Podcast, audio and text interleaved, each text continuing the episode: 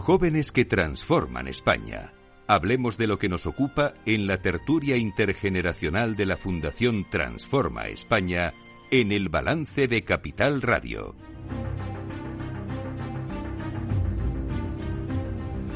Eduardo Serra, buenas noches. Buenas noches. Me estabas hablando de Shakira y te he interrumpido. No, no, no, no, no de Shakira.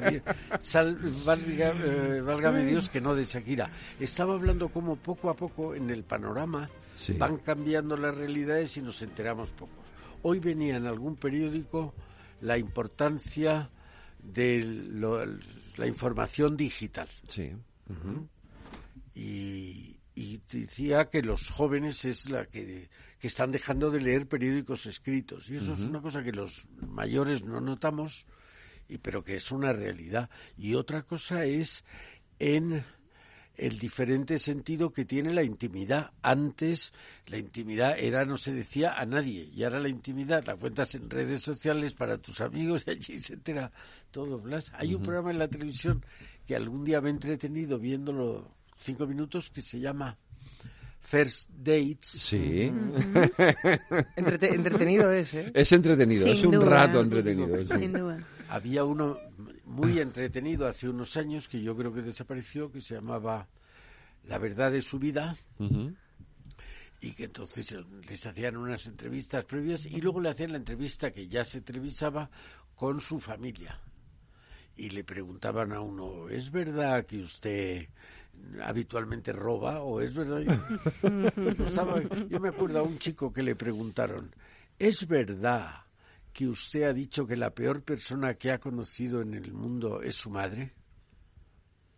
Y la madre delante. Ah, Y el tío se metía las manos en los bolsillos. Miraba a todos lados, ¿no? Y al final, si ganaba, doblaba lo que llevaba. Y si mentía, ¿eh? Que perdía todo. Ni, ni las buenas noches le daban. Y el tío dijo, sí, es verdad. Y la madre allí presente le aplaudía y dice, bueno, Qué absurdo, en fin.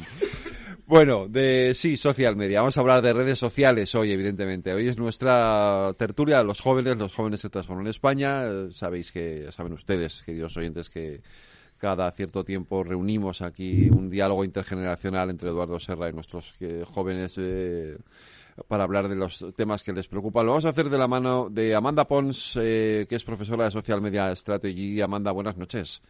Buenas noches. Y muchísimas gracias por acompañarnos hoy aquí, ¿eh? Muchísimas gracias. Es un placer. Nada, el placer verdad. es mío.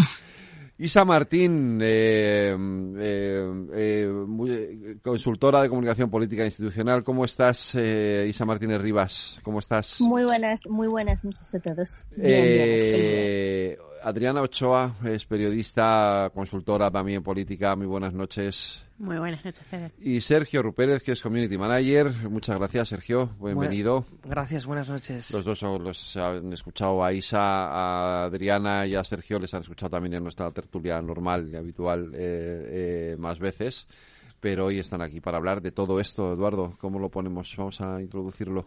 Yo eh, me gustaría introducirlo con una reflexión que vuelve a llevar eso que decía el Eclesiastés de que no hay nada nuevo bajo el sol.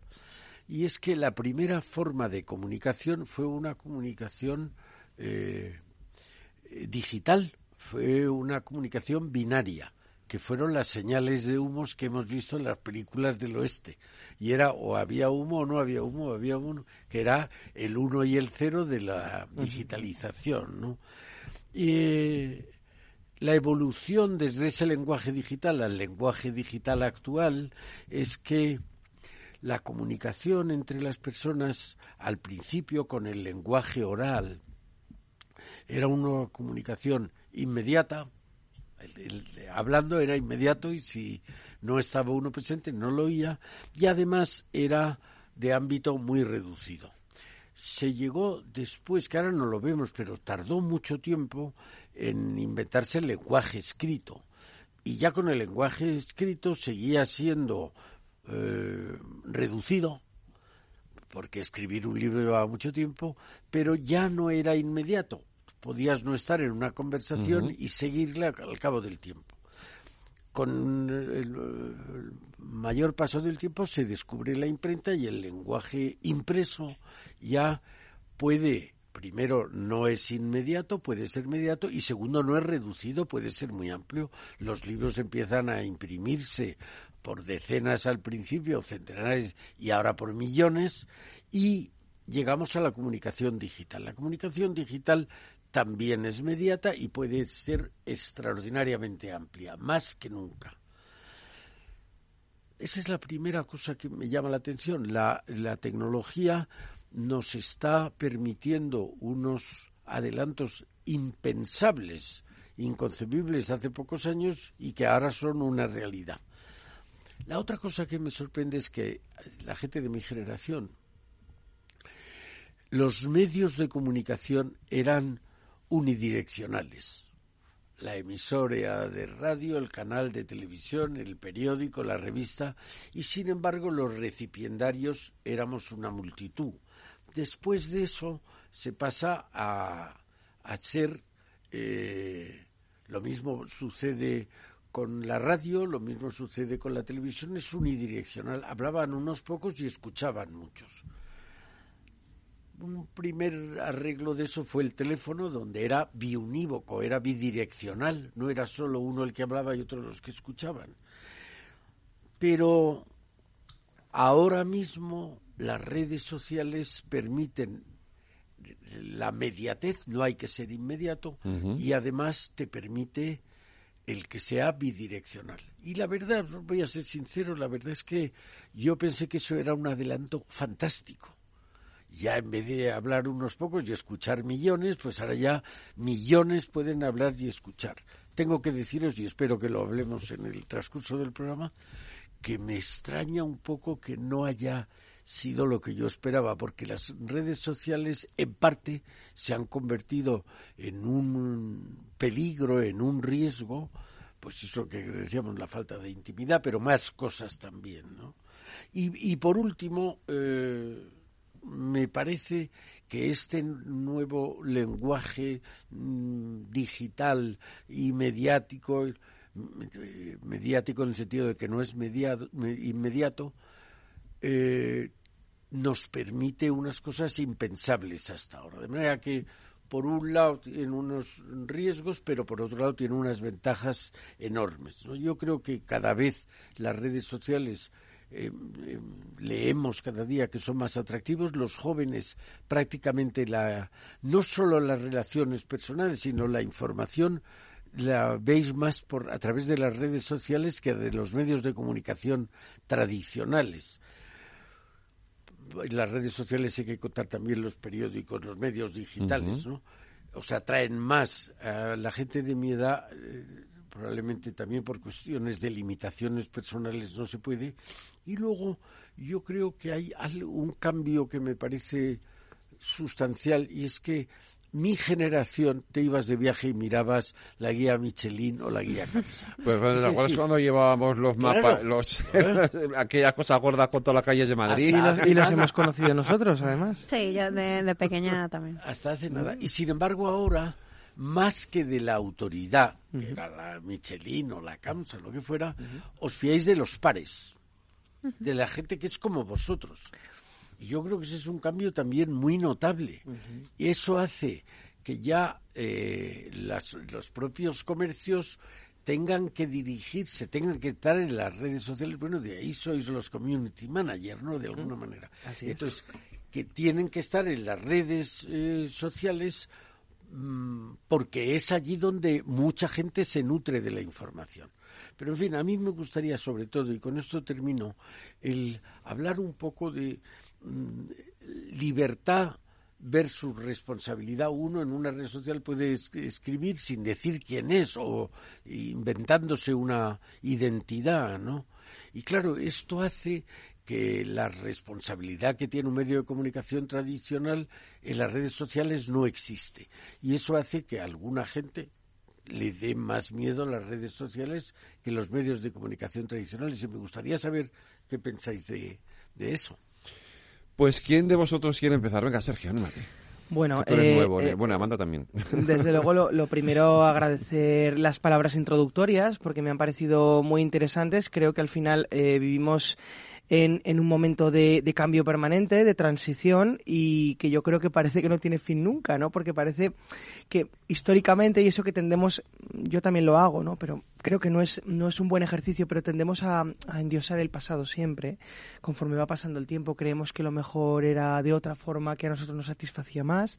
Pero yo creo que con independencia de que este mundo pueda ser mejor o peor, o pueda tener más defectos o menos defectos que el anterior, yo sí que creo que hay algo que ha cambiado y es que ahora mismo eh, los cambios, sean de una profundidad eh, mayor o menor, eh, parece que no tienen fin nunca. Antes había un cambio y es verdad que lo transicionaba todo o podía incluso variar algunos aspectos de la vida de forma intensa, pero bueno, parece que estábamos esperando al siguiente cambio. Las próximas décadas habrá otro gran cambio, pero es que ahora se producen grandes cambios en muy poco tiempo. Y yo creo que seguramente, eh, con independencia de lo que pueda avanzar una sociedad desde, punto, desde, el punto de vista filosófico, intelectual, creo que al final mmm, lo que ha permitido ese cambio tan intenso es eh, la rapidez que, que, bueno, los cambios tecnológicos nos han, nos han, bueno, pues han llevado aquí, ¿no? nos han abocado a este nuevo, nuevo tipo de, sociedad. Y es que si antes, pues, por ejemplo, un ordenador o cualquier dispositivo tecnológico, pues tenías que esperar unos cuantos años a que se renovara, ahora se renueva ya prácticamente casi cada mes. Eh, por la circunstancia que sea, porque tenemos mayor capacidad de innovación, no lo sé, pero la cuestión es que eso sí que me parece un cambio verdaderamente destacable. Y llevado todo esto a las redes sociales, pues es innegable que ha sido una revolución a nivel comunicación, no desde luego la única revolución ni la más eh, importante desde mi punto de vista, que eso se tiende a decir ahora, porque al final la historia es un mar de revoluciones y son unas plataformas muy útiles que desde luego han cambiado la forma de comunicarnos, pero tampoco son lo más de lo más ni lo ni lo único que ha habido en la historia, porque quiero decir ha habido invenciones y cambios que han sido todavía más trascendentes que este. No obstante, sí que es verdad que la influencia es muy grande y que eh, nos está en un principio influyendo nos influyó en un principio, eh, yo creo que más eh, a nivel, eh, no sé, tecnológico puramente y ahora es que ya ha terminado por eh, conquistar a la sociedad absolutamente y eso ya pues nos ha permitido ver sus ventajas que están ahí, que luego podemos analizar y que son bastantes, especialmente en los ámbitos personal y profesional, pero también sus desventajas. Al principio podían, sobre todo los, los más expertos en materia, ¿no? Y las personas que, que tienen más conocimiento sobre esto, quizá podían notear algunas de las dificultades que nos íbamos a encontrar con el tiempo, pero ahora lo que es el ciudadano medio, que al final también está ahí sumergido, muchas veces quiera o no, ya se está dando cuenta de las problemáticas que, que conllevan eh, este tipo de herramientas, porque es que al final eh, yo sí que digo y termino que nos tendemos a acercar muchas veces a la tecnología con miedo y yo lo comprendo, o sea, esas dudas son comprensibles ante lo desconocido, pero también es cierto que al final todo es un avance en la sociedad. Puede ser un avance y al final terminar siendo una regresión, pero que la cuestión es que eso ocurre. Entonces, no sé, deberíamos pues acercarnos con más tranquilidad a este tipo de cambios y bueno, cuando nos encontremos con, con las circunstancias eh, pues dificultosas, pues bueno, hacer frente a ellas. Pero de primeras un cambio no tiene por qué ser malo, ¿no? No tiene por qué ser malo porque además los cambios han existido claro. siempre. Entonces, bueno, creo que ha traído cosas positivas y cosas negativas y como digo, se está viendo ahora más que nunca, pero bueno, oye, ahí están y desde luego tienen que existir y creo que a nivel transversal desde el punto de vista de las edades y también, bueno, de las preparaciones profesionales, pues yo creo que todos estamos envueltos en esta maraña que han traído las redes y que todos deberíamos, bueno, pues tener la posibilidad de opinar, incluso pues de, no sé, observar posibilidades de mejora o de cambio, ¿no? No nos deberíamos asustar y dejarlo solo al escrutinio de los que Concluye, mandan en ellas, Sergio. ¿no? Sí. que te cuesta, Amanda. Hola. Nada, e-, era muy interesante la parte del cambio que comentabas, pero como, como sucede, yo creo que en general en la historia el, el, los cambios pues tienen sus ventajas, sus virtudes. Podemos hablar de millones de cosas a, a lo largo de toda, eh, vamos, la historia moderna, antigua, etcétera. Pero sí que es cierto que he estado tomando notas como, como buena persona que, que, que, que, estudia y que da clase. Uh -huh. Y sí que hay una serie de palabras que me ha gustado mucho de la introducción, de que hablábamos de los riesgos y de las grandes ventajas. Y yo creo que las redes sociales actualmente vienen muy vinculadas con la sociedad de la información, aunque inicialmente las redes sociales partían de, de una plataforma de eh, quiero conectar con mi amigo, o sea, Facebook es voy a conectar con gente de mi campus de Harvard. Y uh -huh. luego todo eso se ha ido extrapolando. A lo largo. Entonces, no sé si alguno pueda, o sea, a mí me pasó en Facebook encontrar a compañeros del colegio que a lo mejor no hubiese encontrado jamás. O sea, yo, yo, yo he crecido en Tenerife y me fui a estudiar a Madrid y había gente que perdía el contacto. Entonces, las redes sociales, como podemos decir, en su momento de nacimiento, el gran invento fue ese tipo de, de conexión que se realizó y obviamente luego a partir de eso eh, ha ido evolucionando. Habrá pasado pues con otros inventos, grandes inventos de la historia. Entonces, actualmente eh, creo, y aquí a lo mejor suelto alguna tontería en, referencia a mis amigos, pero al fin y al cabo yo aprendo mucho observando a la gente. Y nosotros, o sea, yo cuando veo un suceso en Twitter, por ejemplo, veo Clint Eastwood, me asusto porque creo que se ha muerto. Entonces, em, es ahora que estaban poniendo, me cierro Twitter. Hablo de Twitter porque es el ejemplo de inmediatez pura y dura a nivel de, de, red social, contacto con gente que me puede interesar a nivel de tanto de información, puedo seguir a pues, una revista que me guste mucho de política internacional porque, porque sí, y también puedo seguir a un amigo que comparte unos temazos musicales o con el que debato. Y esa es, yo creo que un poco la esencia de las redes sociales, que luego derivan algo negativo, pues no, no mola, por decirlo de alguna forma, que también tiene sus beneficios. Entonces, volviendo un poco al tema de jóvenes, que es el inicio del programa, creo que tiene un uso muy positivo, eh, pues poder encontrar espacios en los que puedes conectar con gente que jamás pensarías. Eh, recientemente he estado con mi prima y le comentaba, digo, es que hay chavales que les gusta el jazz y en su pueblo nadie le gusta el jazz y gracias a las redes sociales pueden aprender más también aparte de toda la parte digital, pero puedes conectar con gente, a mí me ha pasado, como aficionada a fotografía he conocido gente a través de redes sociales por fotografía. Entonces, bueno, todo ese cambio de comunicación y ese paradigma hace que no vaya yo a las clases de fotografía de mi pueblo, sino que por redes sociales busque gente que se afina a mí. Entonces, bueno, es algo de, lo que hablábamos de bondades y riesgos, porque puedes exponerte a veces en exceso y yo creo que en la parte de los jóvenes, que es lo que más vamos a hablar y los riesgos que tiene actualmente las redes sociales, eh, falta a lo mejor una educación, por decirlo de alguna forma, igual que tenemos ética y hemos estudiado ética algunos. Eh, es, yo creo que lo que está pasando ahora, la evolución de las redes sociales tenía un momento muy naif, muy bonito, muy enamoradizo, por decirlo de alguna forma, y ahora ya estamos en una etapa mucho más de madurez. De hecho, eh, excepto TikTok, todas están en una etapa de madurez, incluso dicen de Facebook que, está muriendo, y bueno, y se pueden ver algunas de las informaciones de que Facebook hay poca gente. Pero bueno, es un poco así un resumen rápido que he hecho con tantas cosas que se han dicho y que no puedo abarcar, porque esto tiene un tiempo limitado. Isa y Adriana, venga. Isa, pues mira, yo voy a empezar con una pregunta para que tenga el sentido el final, ¿no? Y, y, la pregunta es la siguiente, ¿qué valores sociales, qué principios sociales son los que transmitimos o son los que generamos, ¿no? Y cómo se conecta esto con, con las redes sociales y la revolución digital. Don Eduardo al principio eh, hablaba, ¿no? Sobre la importancia de los avances tecnológicos, pero también el peligro que pueden tener estas cosas, ¿no? Yo creo que lo más importante en cuanto a las redes sociales, cuando don Eduardo estaba diciendo que anteriormente los medios de comunicación y la prensa eran unidireccionales, una de las cosas más positivas que tiene la irrupción de las redes sociales es la democratización del espacio público, ¿no? O por lo menos la, potencialidad de esa democratización mayor para la sociedad, teniendo en cuenta de que no todos los individuos tenemos el mismo acceso ni a información, ni a formas de participación política, ni de activismo. Creo que esto es importante porque, aparte, si, lo, si lo ponemos frente a lo de libertad versus responsabilidad, es verdad al principio, y lo, lo, decía Amanda, ¿no? que las redes sociales al principio no existen con un fin político o como uso como herramienta con un fin político. ¿no? Yo cuando me creé Twitter en 2010, que tenía 15 años, hmm. Twitter era el diario del día a día de las personas, poníamos qué cosas nos pasaban, ¿no?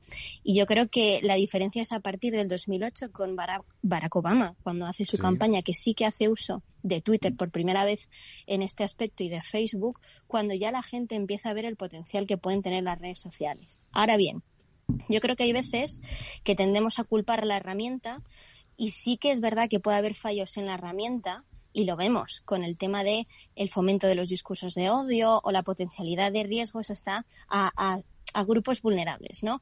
Y que se ven indefensos o que la gente no quiere eh, fakea su identidad, ¿no? Y esto también es importante porque es responsabilidad bidireccional, ¿no? No solo de la plataforma, de que haya un espacio regularizado, entre comillas, ¿no? Pero que se permita un espacio público de, de lo que sea, eh, respetando a las personas como lo haríamos por la calle, pero esto yo creo que también a los jóvenes nos ayuda también para conectar con los temas, ¿no? Y sobre todo para expresarnos más allá de nuestro, de nuestro día a día, porque al final es eso, son herramientas de altavoz y de difusión que tienen también cosas. Es que este debate tiene muchas aristas, ¿no? Mm. Porque si nos enfocamos en el tema de los peligros que tiene en la juventud, yo claramente sí que me he visto muchas veces con una autoestima peor o mejor, ya sea por temas políticos, por temas sociales, por temas míos propios individuales, de cómo yo me veo en las redes sociales o cómo yo me quiero eh, que la gente me vea en las redes sociales, ¿no?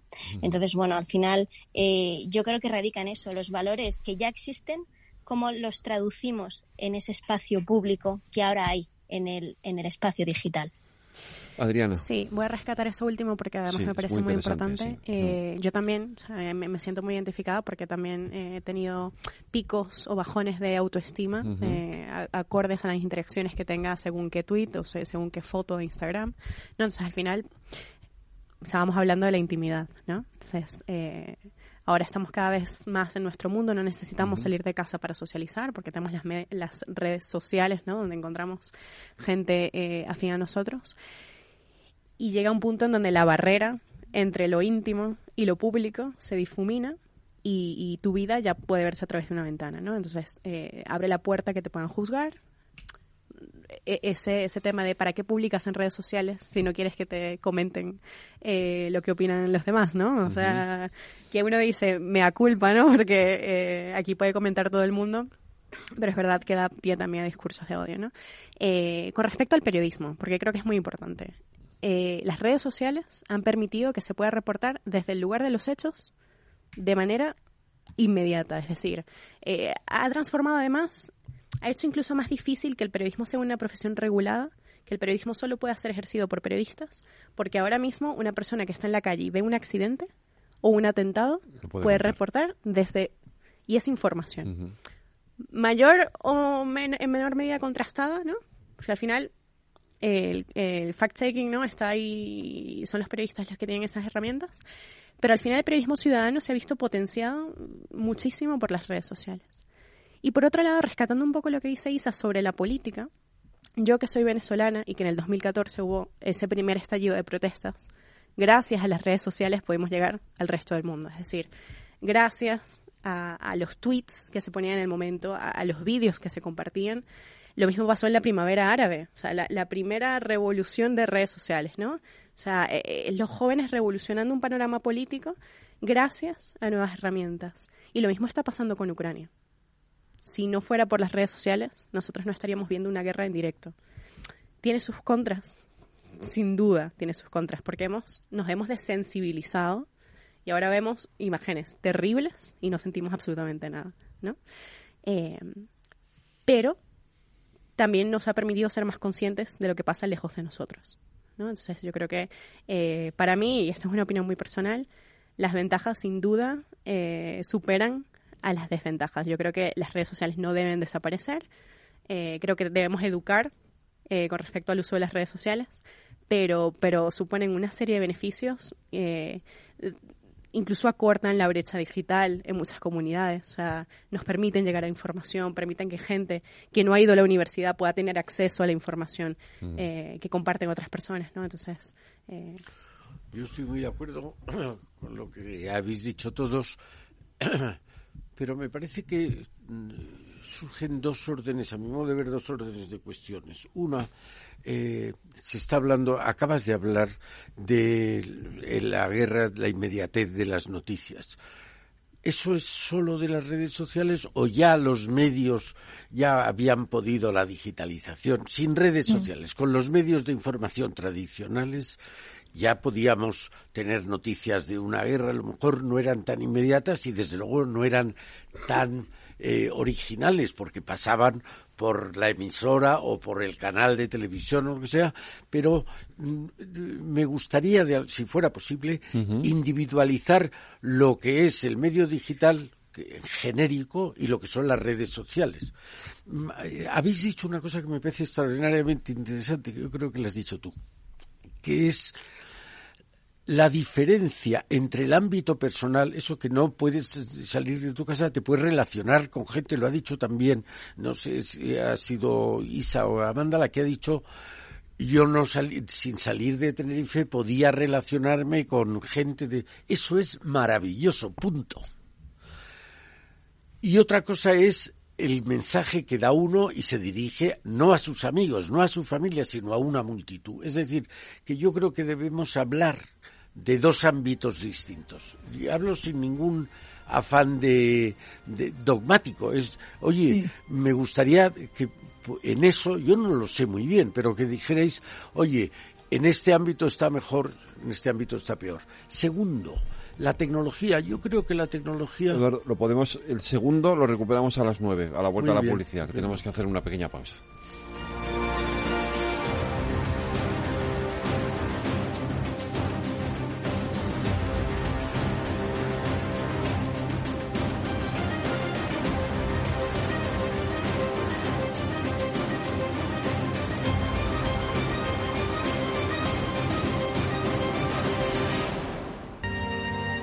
Pues Eduardo, nos habíamos quedado en lo segundo. Lo segundo, sí. Lo primero era los dos ámbitos que de oíros eh, me ha parecido que había. Uno es el ámbito más personal de familias, de amigos, y otro es el ámbito más generacional de contar unas noticias en general de información, o de como medios de comunicación. Y el segundo es, yo creo que la tecnología es neutra y puede ser utilizada de manera ambivalente o positiva o negativa. Y me parece que el mejor ejemplo es el de la tecnología del átomo. Hay eh, avances médicos fantásticos gracias a la tecnología y esa tecnología permitió la fabricación de, la, bomba, atómica. O sea que eso oye, puede ser. Yo creo, tú has dicho que estábamos en. Esta vez los cambios son muy rápidos. Yo estoy de acuerdo. Me parece. Siempre ha habido cambio en el mundo siempre. Pero si algo caracteriza esta época es la rapidez del cambio. Yo siempre digo, siempre repito que le preguntaron en otra época de muchos cambios a Leonardo da Vinci, le preguntaron, maestro, estamos viviendo muchos cambios en esta época. Y dijo, no, señor, no estamos viviendo muchos cambios en esta época, estamos viviendo un cambio de época. Yo creo que estamos en una situación parecida. Otra cosa que has dicho que me ha gustado es que es verdad que tendemos a endiosar el pasado. Para mí, los mejores versos en lengua castellana son unos de Jorge Manrique, que los escribió con 39 años y que dice, como a nuestro parecer, cualquiera tiempo pasado fue mejor. Dice que es a nuestro parecer, él no dice que cualquier tiempo pasado fuera mejor. Pero, sin embargo, y ese es un riesgo que hay que evitar, ese endiosamiento que tú has dicho del pasado hay que evitarlo. También hay que evitar el contrario, que es, el concepto mesiánico de la generación. Eso se ve mucho en la clase política. Y de la juventud, como concepto. Y de la juventud. En, el fondo, alguien dijo, y yo creo que tiene mucha razón, que en el periodo adulto de la humanidad, de los 30 a los 60 años, hay dos épocas. De los 30 a los 45, donde intentamos cambiar el mundo, y de los 45 a los 60, que intentamos que el mundo no cambie. Y en esa dialéctica se hace la historia. Bueno, los viejos eh, tendemos más a sacralizar el pasado, y los jóvenes tendéis más al concepto mesiánico de la, de la generación. Y luego yo creo que eh, nosotros eh, vemos, vamos, yo soy viejo, y como viejo digo, yo veo muchísimas ventajas. Lo que hay es que precavernos ante los riesgos. La libertad, no lo cambio por nada. Pero, mire usted, si quiere libertad de verdad, tiene que haber un cierto control consensuado. Yo vivo mejor en una ciudad que tenga policía que en una ciudad eh, ácrata, donde todo el mundo, nadie vigila. Absolutamente. Amanda, ibas a decir. Sí, sí, es que me, he reído, disculpad, pero me he reído porque es una conversación que suelo tener con mis alumnos, en concreto con, un máster en el que doy. Eh, la primera diapositiva que les pongo es la palabra anarquía. Y le hablo que les hablo desde una perspectiva en este momento, en justo en ese momento, eh, hablo desde una perspectiva un poco más personal y hablo de la anarquía de las redes sociales desde el punto de vista, y aquí conectando con alguna de, los temas que habéis comentado previamente, eh, la parte creativa de, cómo puedes exponerte en redes sociales y cómo puedes comunicarte y conectar.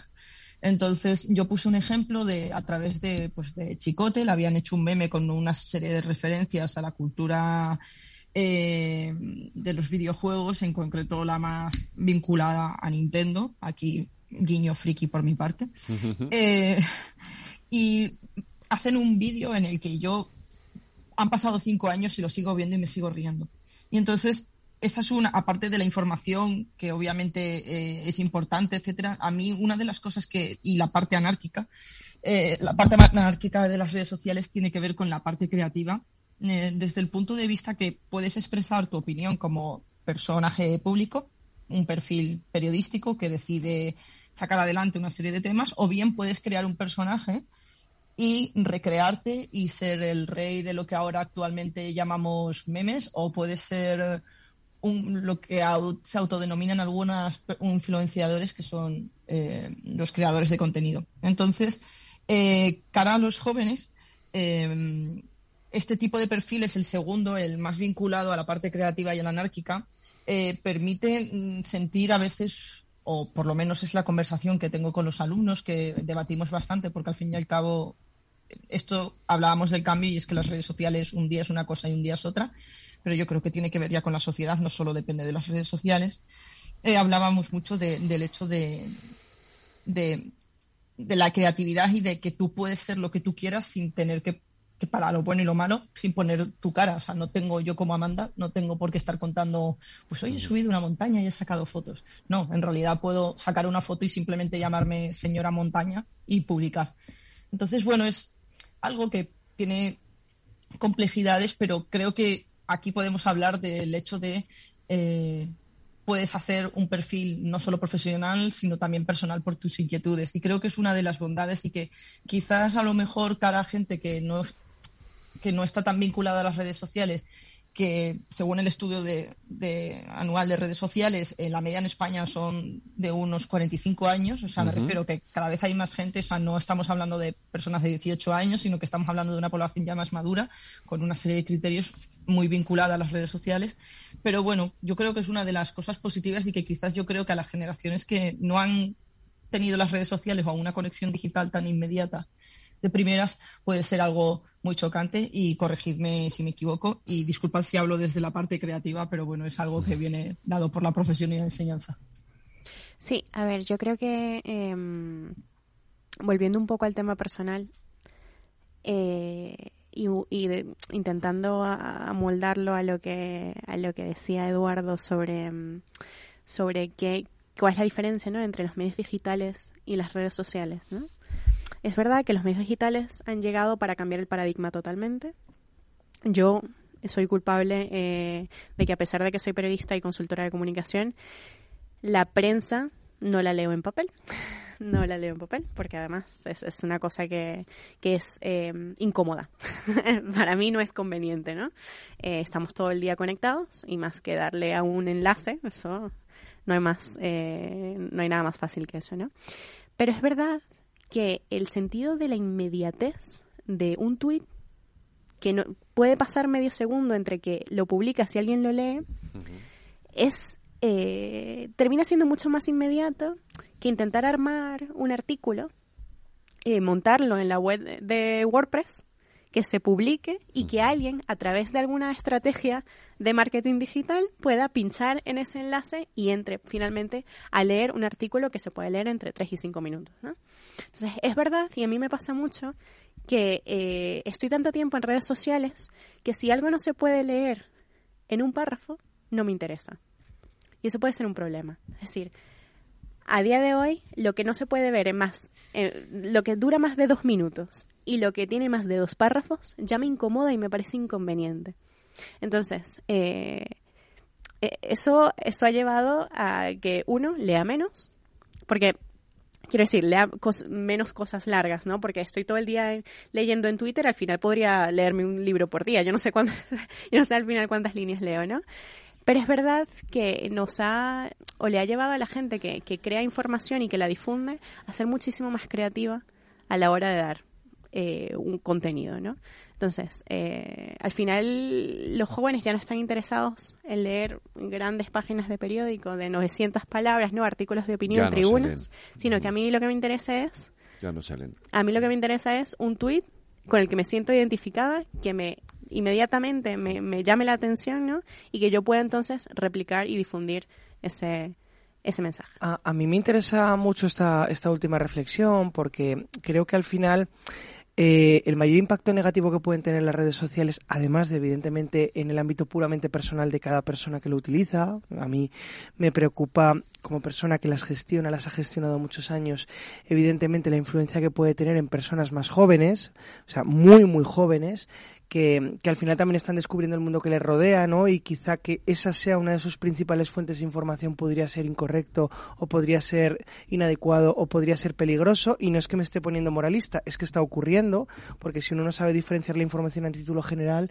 todavía la sabe diferenciar menos en una maraña de datos que no se sabe muy bien eh, cómo relacionar y que a veces genera problemas incluso en redacciones como para que lo relacione un adolescente, ¿no? Pienso yo.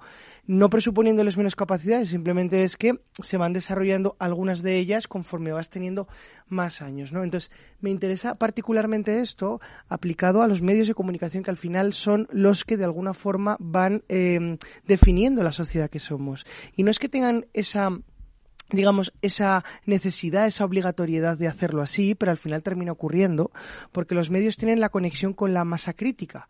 Los medios son al final los que informan o desinforman, son los que tienen la información o la desinformación y son los que más influencia pueden tener a nivel social. Entonces, todo lo negativo que yo veo en, en estas herramientas es que al final eh, el peor uso que se puede hacer de ellas, la peor utilización, está empezando a ser asumido por los medios tradicionales. Eso es a mí lo que más me preocupa. Porque que un adolescente utilice mal una red social puede tener una influencia mayor o menor en su devenir como persona y en el devenir de sus cercanos, pero que un diario generalista, y esto ocurre hoy, que un diario generalista, una radio generalista, una televisión generalista, esté hablando con los lenguajes de un adolescente a diario, en directo, y comunicando información a veces sensible, delicada, de la forma que se está haciendo, eso sí que puede verdaderamente influir negativamente en una sociedad y de hecho lo está haciendo, con temas de verdadera importancia. Esto ha ocurrido tanto con la cobertura, por ejemplo, de una cuestión como el tema catalán en este país, como también pues eh, la cuestión eh, la cuestión de las guerras a nivel internacional, como está pasando ahora con Ucrania, con todo el tipo de bulos que se están viendo y, y cuestiones que son de verdadera importancia y que se están contando no solo condensados eh, con la estructura de un tweet para que sea mejor su consumo, sino algo que me parece más perverso y entiendo que tiene que ocurrir por las cuestiones económicas, pero algo que es todavía más perverso y es como gancho, eh, el famoso clickbait. O sea, ahora vemos artículos eh, directamente colgados en las redes sociales con, con un cebo que luego además no está relacionado con el contenido del artículo, que eso es lo más grave, y que lo que permite es pues muchísimos accesos, muchísimas entradas, muchísimos clics, entiendo que también muchísimo muchísimo reporte económico, pero al final lo que hace es desinformar a la población permanentemente y que al final nos interese más eh, no sé qué declaración que ha hecho el político X o el famoso X, que además igual está hasta cogida eh, con pinzas, ¿no? y sacada de contexto que un artículo que verdaderamente habla sobre las cosas que nos pueden importar el ámbito que sea, pero con un con un contexto, una profundidad y un rigor, que es lo que se ha perdido o se está perdiendo completamente. Pero Sergio, eh, déjame, espera que te interrumpa, porque esto que me parece de lo más interesante, es decir, eh, llegas a una cuestión que es verdad que los medios de comunicación eh, los hemos sentido durante desde que aparecen las redes sociales, sobre todo desde que, o sea, desde que aparece Internet, pero esto desde que aparecen en las redes sociales, hemos ido viendo cómo las redes sociales iban ocupando un espacio que era nuestro, entre comillas, ¿vale? Iban ocupando un espacio que era nuestro espacio. y, y no hemos sabido reaccionar a esa, a esa situación. Hasta el punto de que hemos dicho, bueno, seguimos llegando a un público que era el que compraba el periódico el domingo por la mañana para tomarse el café, pero el público joven, eh, ni de lejos. Y entonces hemos empezado a copiar el lenguaje, esto que tú dices, el lenguaje de los jóvenes. No sé si acertada o equivocadamente, pero a lo mejor es que era la única forma de llegar a un público que, que, se empezaba a alejar de nosotros. Eh, yo, personalmente acabo, ¿eh? porque sé que estoy hablando mucho, eh, pero me, me, interesa por, por, por bueno, pues eh, formar parte de este debate que ha abierto Federico.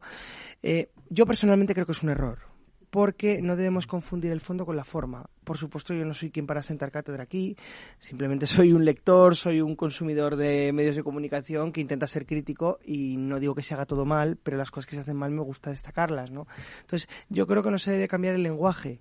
Lo que se debe hacer es intentar atraer a esas personas de otras formas. Y de hecho se puede hablar de lo que hablan los jóvenes sin necesidad de hablar como hablan los jóvenes. O sea, yo estoy seguro de que hay un montón de temas que siguen sin estar mayoritariamente o de una forma mucho más em, explicada en los medios, que son verdaderamente importantes para los jóvenes. Podríamos decir muchos temas. El primero, el desempleo, que yo creo que se habla mucho por encima de lo mal que están los jóvenes, pero no se profundiza lo suficiente. Se puede hablar de eso yo creo que los jóvenes van a consumirlo que puede ser que en otras plataformas distintas, incluso los medios pueden estar en esas otras plataformas, pero van a ir a buscar ese tema porque les está representando y se están identificando con esas informaciones, sin necesidad de decirle, hey tío, tal, porque es que eso lo estoy llegando a ver ya en medios generalistas, que es que te hablan abreviando, eh, con faltas de ortografía, incluso, igual ahora estoy haciendo de viejoven, me parece mm. lógico, pero que a mí no me interesa, o sea, a mí como joven no me interesa, porque yo quiero seguir consumiendo los medios de la misma calidad y la misma seriedad y el mismo rigor que siempre, solo que aprovechando nuevas plataformas. Es que yo me quedo ahí. Ahora, eh, déjame que te diga muy cortito. Sí. Eh, las faltas de ortografía no son exclusivas de las redes sociales. Hay faltas de Yo también lo he notado. En los medios tradicionales, faltas de ortografía. Yo lo he hecho más a la reducción de las plantillas, ya que no hay gente que a la reducción. Pero me gusta correctores. algo que habéis dicho que me parece muy importante, que es eh, los medios sociales son más dados, tú lo has dicho muy bien, de la inmediatez y a la superficialidad. En contar una cosa en 140 caracteres, pues es magnífico, muy inmediato, pero lo que no es es profundo. Es muy superficial. Y para mí no es periodístico, eso lo añado ya yo. Ya, pero quiero decir, me gustaría ver la diferencia entre información y formación. Yo me parece estupendo la inmediatez de las redes sociales, de verdad. Y me parece que abren una ventana a la humanidad fantástica.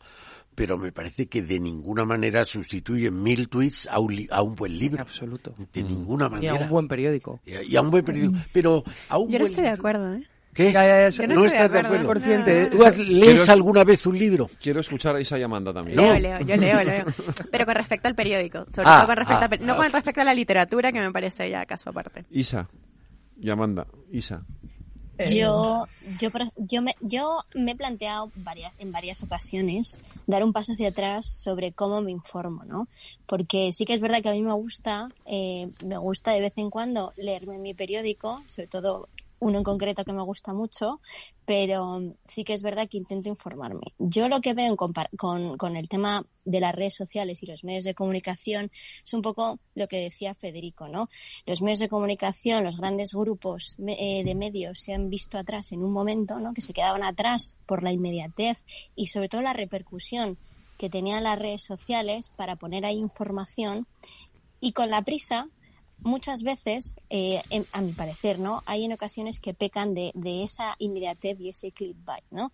Em, en detrimento de la calidad informativa. Y, y, lo vemos con un claro ejemplo como, como es el de por qué entonces se han creado las fake news. Porque si hubiese habido una mayor dedicación, perdón, por, por, por intentar salvaguardar la importancia de, de, la información de calidad, sobre todo de cara a, a, las democracias y a la sociedad y cómo a los jóvenes, en este caso por ser jóvenes, nos queremos informar y nos queremos formar como personas en cualquier tipo de ámbito, no hablo solo del ámbito político, sino de cualquiera. Esto es una cuestión que a los medios de comunicación se les ha olvidado y utilizan plataformas como Twitter, para eh, bombardear además de información. Vivimos en una infodemia, en, una infoxicación absoluta. Eh, y, que a mí a veces me parece insoportable, ¿no? Y entonces había una cosa que, que comentaba don Eduardo antes, que era el tema de, la bondad o no de la tecnología. Yo sí que creo que la tecnología, evidentemente, tiene que ser entendida como un tema neutral, pero viendo estas, este tipo de, de situaciones a día de hoy, la tecnología al final la crea, la desarrolla y, y, quien interactúa somos nosotros, ¿no? Y a partir de ahí, ¿quién es la creación? ¿Y cuál es el fin de esa creación, no? Internet surge por motivos militares y luego se democratiza y se extiende a la sociedad. Las redes sociales eh, también existían por un motivo, ¿no? Pero desde ese punto vemos como los algoritmos lo que hacen es perjudicar ¿no? a, las personas, como ese uso de la tecnología automatiza la, desigualdad. ¿no? A partir de ahí eh, tenemos que buscar ¿no? ese alegato a favor de esa buena tecnología teniendo en cuenta los avances que, que, han traído, ¿no? Para impulsar las bondades y sobre todo para ayudar a la sociedad y a construir esa sociedad que seguimos construyendo con lo bueno que se tiene que hacer a través de las redes sociales en este caso. Amanda. Mm, estaba pensando en un símil, pero justo con lo que acabas de, acabas de decir se, me, se, me, ha ido el santo al cielo y no, no creo que sea eh, un ejemplo. Lo que sí que opino, y, y, a lo mejor, y corregirme si me equivoco, eh, creo que con las redes sociales lo que ha sucedido, y no solo Twitter, sino que hay eh, muchas opciones y esto vinculado a los jóvenes, lo que ha sucedido es que ante nosotros se nos ha abierto otras oportunidades de información.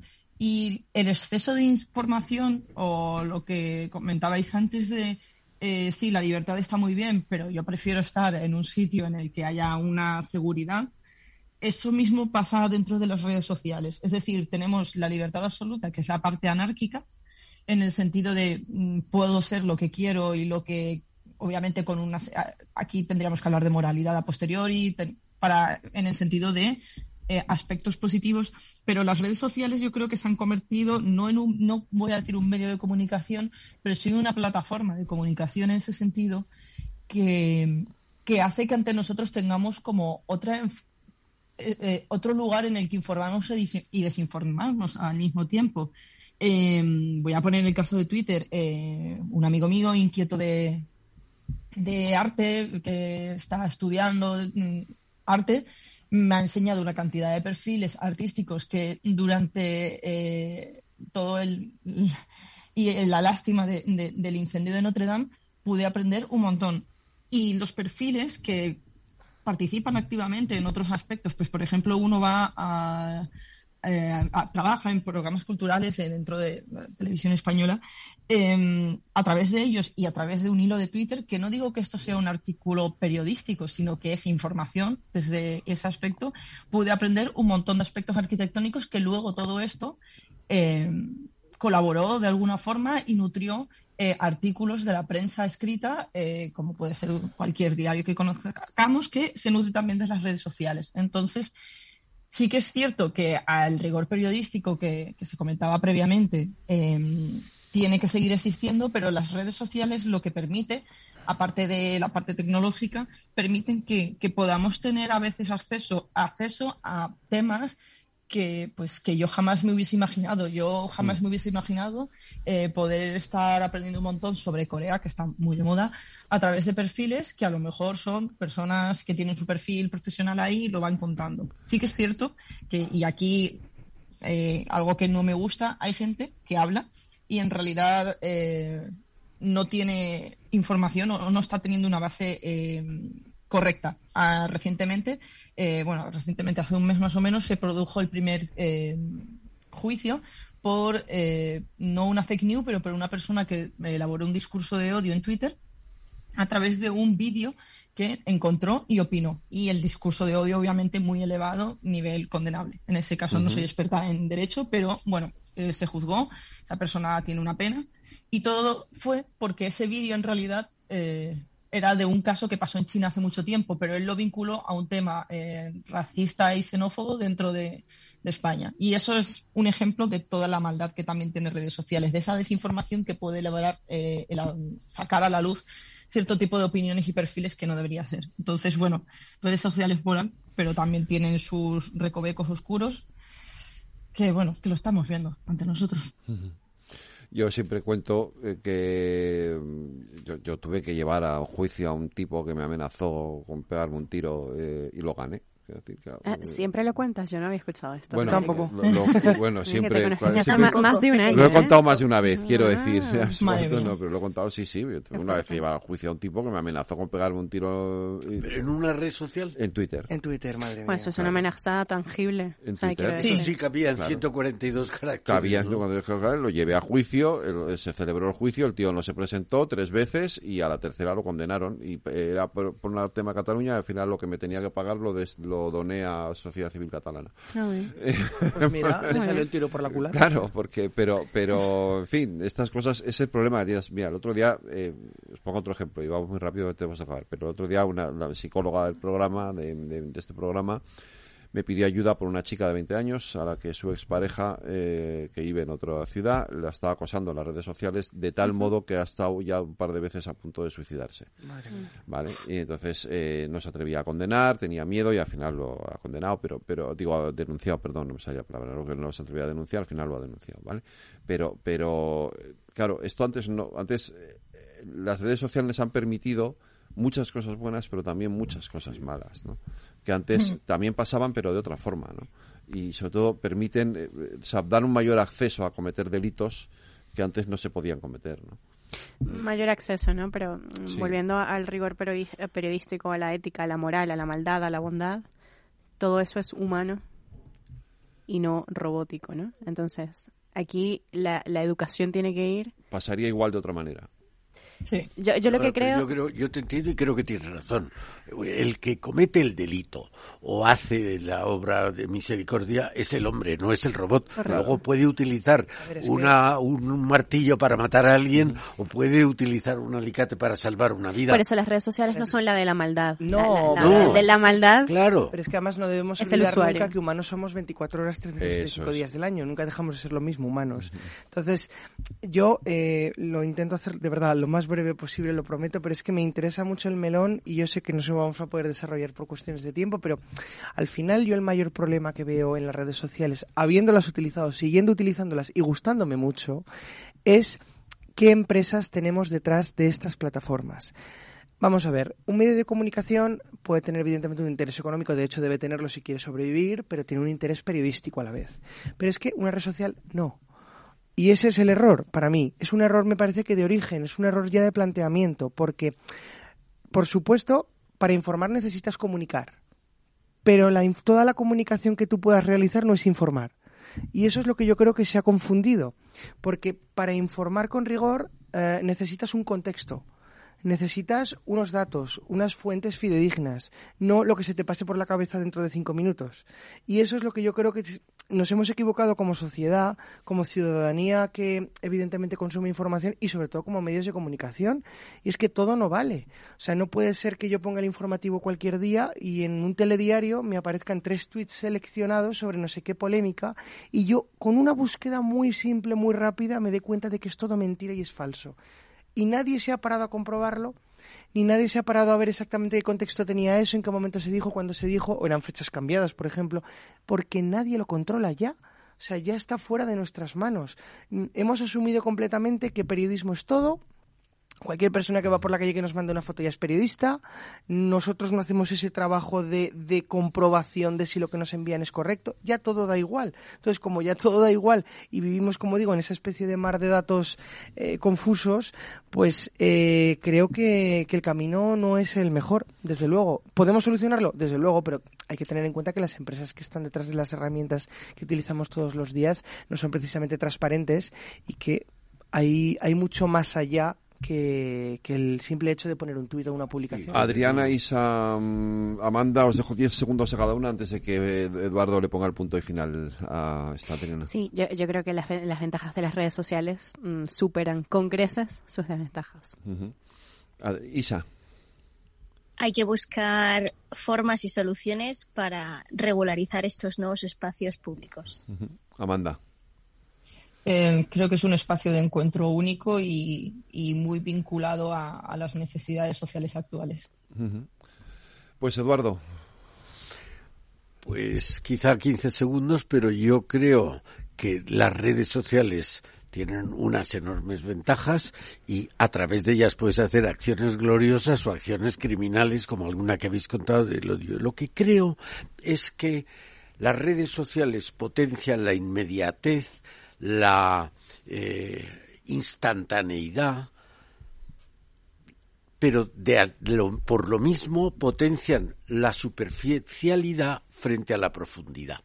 Entonces, el ser humano que necesita cosas superficiales, no vamos a estar todo el día haciendo Schopenhauer, pero también necesita profundidad. Entonces, me parece que son estupendas las redes sociales, de verdad lo digo con un contrapeso de que lo dé la profundidad, el libro, la película o lo que sea. A mí me gusta ser muy profunda en Twitter, ¿eh? Yo creo que sí. 142 caracteres. Sí, sí, sí, sí. Yo creo que no es posible. bueno, ahora son 260, ¿eh? Sí, ahora tenemos más. bueno, 160. Pues un día me lo explicarás porque me gustará ver que hay una idea que se puede hacer en 160. Adriana, Sergio, Amanda, Isa, muchas gracias a los cuatro. Y Eduardo, a, ti te espero la semana que viene. Un abrazo. Muy buenas noches. Un abrazo, buenas noches.